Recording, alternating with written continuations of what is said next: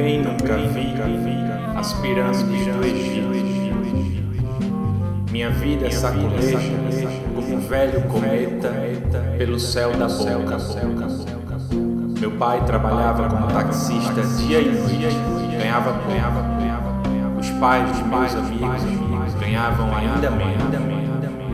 Eu não escrevi um poema poderoso entre as ruas de Berlim.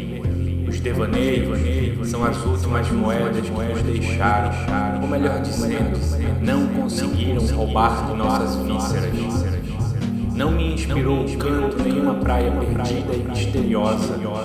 Eu não vi o mundo desde o alto das montanhas do Himalaia, mas vi o mundo desde o poema.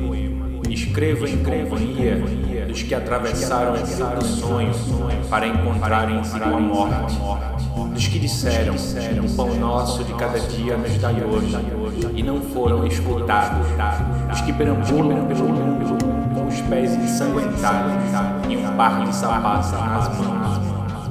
Escrevo em companhia deles que não dormiram nos jardins de Taj Mahal. Escrevo em companhia deles para os quais o Coliseu segue sendo uma mostra de aflição e crueldade. E agora lhes digo, suas orelhas são mais fascinantes que qualquer templo grego.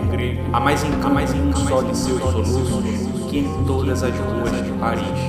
Em companhia deles, conservei um pouco da minha vida e da minha morte neste poema.